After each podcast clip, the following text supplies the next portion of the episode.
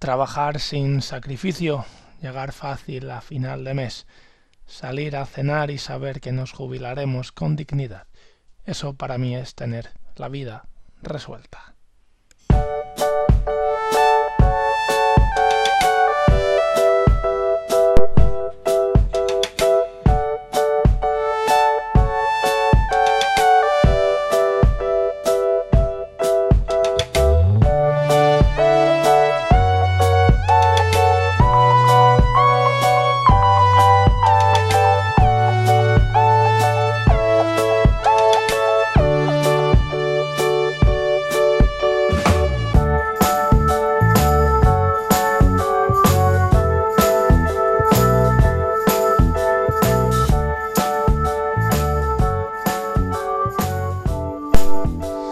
Hoy capítulo 4 en el que hablamos de la libertad financiera. Sigo aquí en mi cruzada en contra del gobierno desde que hay estructura de Estado posiblemente. Traemos un tema hoy bastante controvertido. Es el tema de la libertad financiera. Mucha gente lo entiende como tener la posibilidad de rascarse la barriga todo el día y estar contemplando Saturno em, hasta que le apetezca. Francamente, el concepto de libertad financiera se entiende como em, la idea de no tener que trabajar a no ser que uno lo desee. Eso es tener libertad financiera. Es decir, que me entre suficiente dinero de manera pasiva ingresos eh, derivados de alquileres, de dividendos, de productos financieros que no estén vinculados a intercambiar mi tiempo por dinero. Eso está muy bien, pero el problema verdadero no está ahí. O sea, nosotros y cada uno de nosotros tenemos algo que nos hace diferentes, algo que nos eh, hace, en cierta manera, eh, no mejores que los demás, pero en algo eh, sí que somos más buenos que el resto de la sociedad. Eso precisamente no es por ego, no es por eh, vanidad, pero sí que debe ser utilizado para ponerlo al servicio de los demás. Nosotros tenemos un don y tenemos un talento y hay que explotarlo. Explotarlo tanto en, en tanto en cuanto nos proporciona ingresos económicos, pero en tanto en cuanto eh, nosotros vivimos en una comunidad y por tanto si hay gente que nos aporta valor a nosotros, nosotros tenemos que ser capaces de aportar valor a los demás. Esto es fundamental, por tanto la libertad financiera aquí al menos yo no la entiendo como el hecho de decir, bueno, no, escucha, me van a entrar tanto dinero al mes y a vivir la vida. Que si uno lo desea hacer, pues está en su plena libertad. Faltaría más.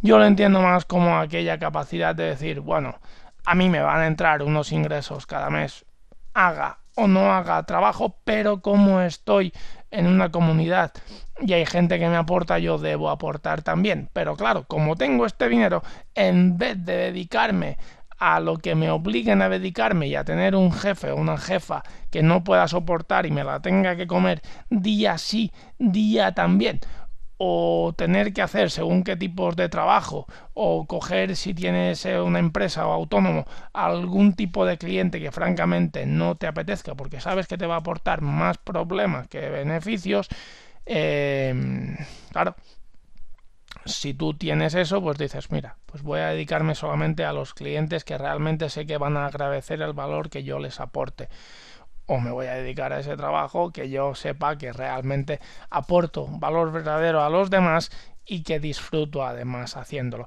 Esa es la gracia de la libertad financiera. Ahora bien, para alcanzarla hay que hacer varias cosas. Hay dos claves prácticas que a mí me gustaría transmitir hoy para poder llegar hasta ella. La primera es um, un tema de hábitos y que vamos a desarrollar a lo largo de este podcast eh, muchísimo, pero se traduce en una cosa. Si tú lo que quieres es libertad financiera, cuéntate verdad. Contarse verdad implica no huir del dinero y principalmente desde dos puntos de vista. Desde el punto de vista de lo que hacemos con él y desde el punto de vista de cuál es nuestra relación en torno a él. Es fundamental que tú registres cada día tus operaciones económicas que hagas. Debes ser capaz de saber qué te entra cada mes y en qué te lo gastas absolutamente todo, sin redondear, céntimo a céntimo. Escucha, Pere, que esto es un coñazo. Eh, esto eh, me da mucha pereza. Bueno, vale, veremos también formas de quitar esta pereza. Pero yo me planteo, si ahora mismo esto te da pereza, el día que tengas varias fuentes de ingreso, eh, ¿cómo lo vas a manejar? Si ahora mismo que a lo mejor te entra una nómina y tienes que manejar tus gastos el día que te entren varias fuentes, ¿qué vas a hacer? O sea, ¿no ves que es prácticamente imposible que tú puedas llevar a cabo todo el proceso de la libertad o tener libertad financiera si no sabes iniciarte en este momento que tu, que tu, mm, tu situación o tu estructura es mínima, porque el día que tu estructura sea grande ya va a haber un caos. Por tanto, o eres capaz de hacerlo ahora o no vas a tener libertad financiera. Aparte de ello, em, un concepto quiero dejar claro, quien hace cosas fáciles tiene una vida difícil, quien hace cosas difíciles tiene una vida fácil. Lo vengo a decir porque si tú no te quieres molestar en registrar tus gastos y en controlar tus ingresos, pues bueno, es lo más fácil de todo, pero tu vida va a ser difícil. Aquellos que no se preocupan por el dinero, de, ah, no lo quiero saber, no, yo esto prefiero no saberlo, prefiero no saberlo, al final, paradójicamente, son los que tienen más problemas de dinero. Esto es así. En cambio, aquellas personas que se preocupan día a día, día a día de su dinero, que prefieren efectivamente pues eh, tener esa preocupación diaria a largo plazo o a lo sumo o mirando el cuadro grande no tienen ese problema eh, porque saben exactamente cuál es su situación. Los que huyen cada día están condenados evidentemente a largo plazo a tener un problema, porque los problemas de dinero eh, no se resuelven con dinero, se resuelven con inteligencia financiera. Porque claro, su argumento es, no, ya lo gestionaré bien el día que tenga dinero. No lo vas a tener. O sea, el orden es inverso, es decir, voy a organizar bien mi estructura financiera Ergo, voy a tener libertad financiera. No va a ser al revés, porque además es posible que si tú no tienes la capacidad de gestionar eh, el dinero, el día que te llegue dinero de lo que sea, y esto hay estudios hechos y voy a dedicar no sé cuántos capítulos a eso, pero el día que te llegue dinero, si tú no tienes la capacidad para gestionarlo, te vas a quedar en la situación anterior. O sea, la gracia de este, de este mundo no es tener, la gracia de este mundo es ser tú tienes que tener el, tú tienes que ser la persona capaz de tener ese dinero, porque si no al final, si no eres la persona, eh, francamente, no lo, va, no, no, lo vas a conseguir. Esto es lo primero. ¿Eh? Contarte verdad desde el punto de vista de control de ingresos y gastos. Lo segundo es contarte verdad desde el punto de vista de tu relación con el dinero, porque francamente, tenemos que ser eh, claros con lo que hacemos. ¿Cuántas personas tienen eh, segundas residencias que les están comiendo por, por dentro? O sea, son lugares a los que van 10 días al año, se pasan 3 arreglando goteras eh, y todo el año pagando facturas, comunidades de propietarios, em, el IBI, las basuras, el impuesto eh, del IRPF sobre segundas viviendas. Compañero, eh, claro, tu eh, relación con el dinero francamente es mala. O sea, debes montarte un balance y decir, bueno, a ver, ¿qué me está sacando a mí dinero constantemente? Y tal vez si me desprendiera de ello o lo convirtiera en una fuente de ingreso, porque yo no te digo que vendas la casa, pero si tú alquilas esa casa y esos 10 días te vas a pasarlos a un hotel o alquilas otra casa por 10 días, yo te digo ya que te salen las cuentas que te cagas. Pero claro, si nosotros seguimos con el, ah, no, es que prefiero no saberlo. ¿Tú sabes cuándo te está costando el día de vacaciones? Uy, no, yo prefiero no saberlo. Claro, si prefieres no saberlo, ya te digo yo que lo que vas a hacer es tenerte que comer un trabajo que no te gusta para poder pagar una casa que usas 10 em, días al año. Si tú en cambio dices, no, escucha, voy a alquilar esta casa, mi relación con el dinero la voy a cambiar y me iré a pasar mis vacaciones a un hotel y esa casa me va a aportar ingresos, claro, si tú esa casa te da 700, 800, 1000 euros al mes, en vez de comerte el jefe que no te gusta o en vez de comerte los clientes que no te gustan, dices, bueno, yo ya empiezo el mes con 700, 800 euros en el bolsillo. ¿En qué soy bueno yo? Eh, pues a mí se me da genial eh, montar muebles. Pues voy a montar una carpintería que además como es que se te da bien, o sea, eh, justo que aprendas un poco de marketing, un poco de ventas y un poco de organización de, comercio, porque sin esto también es fundamental. Ha cambiado mucho la, estructura. Antes era si eres bueno en una cosa te va bien, ahora desgraciadamente es si eres bueno en una cosa y sabes de marketing, de finanzas y de organización comercial, te va bien, ¿vale? Pero te va a ir bien.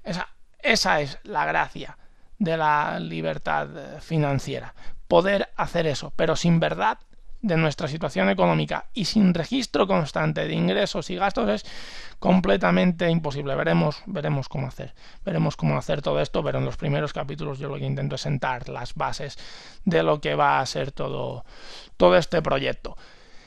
En segundo lugar, eh, lo que vamos a tener que montar es un sistema, ¿vale? Para alcanzar la libertad financiera sí que hay que montar un sistema, porque este aparte va a ser el sistema que nos va a dar nuestra, nuestra jubilación.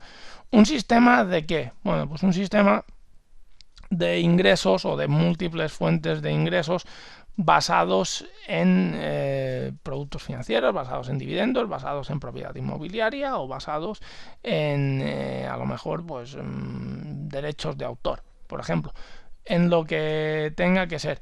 Pero, claro, yo me planteo una idea. Si tú al año un sistema eres capaz de crear, o sea, uno por año, tienes 365 días para montar algo que te dé dinero, desde que sea eh, un blog que te dé, yo sé, es que da igual, o sea, justo que te dé, eh, no sé, 300 euros o, o 200 o lo que sea, es que ya vas sumando. Si al cabo de 10 años vas haciendo cosas de estas pequeñas, mmm, francamente, tienes las cosas muy bien planteadas.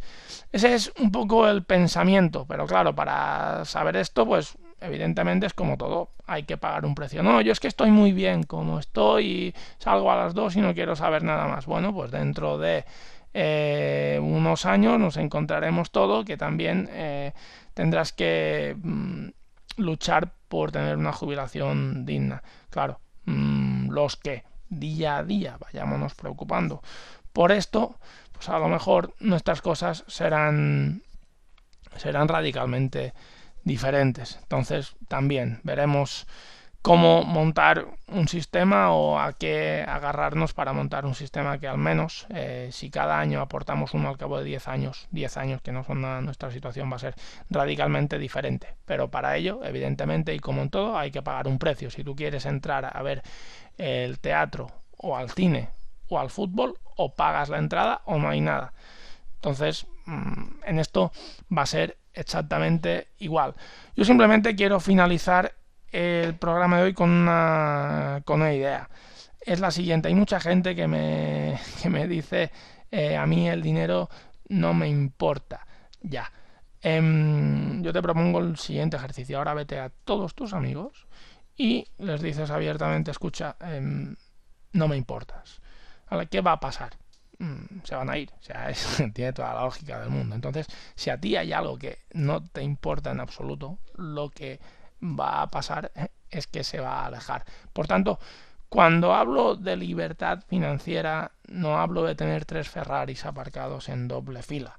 Hablo de tener la capacidad de apreciar lo suficiente el dinero como para tener un motor que nos permita tener la vida que nosotros deseamos y aportar servicio a los demás. Veremos cómo llevar un control de, ingresos y gastos, veremos cómo organizar nuestra relación en torno a nuestra economía y veremos cómo montar sistemas que nos permitan llevar a cabo toda esta planificación financiera para conseguir la libertad financiera. Hasta hoy, hasta ahora, hasta ahora el programa de hoy. Como siempre digo, recuerda que no eres responsable de la cara que tienes, pero sí de la cara que pones. Un día haremos un programa de responsabilidad. Hasta entonces, que pases muy buenos días. Un abrazo. Si te ha gustado este podcast, lo que puedes hacer son tres cosas. La primera de ellas es entrar en mi web, perecanet.com, donde encontrarás información sobre mí y todas las notas adjuntas a los podcasts para así eh, disfrutar de un mayor contenido. La segunda cosa es valorarme positivamente en Spotify, en iTunes o en iBots para así dar mayor divulgación a este podcast y que llegue a un mayor número de personas. Y la tercera es suscribirte a todos mis canales porque así estarás al corriente de toda la información y todo el contenido sobre finanzas personales.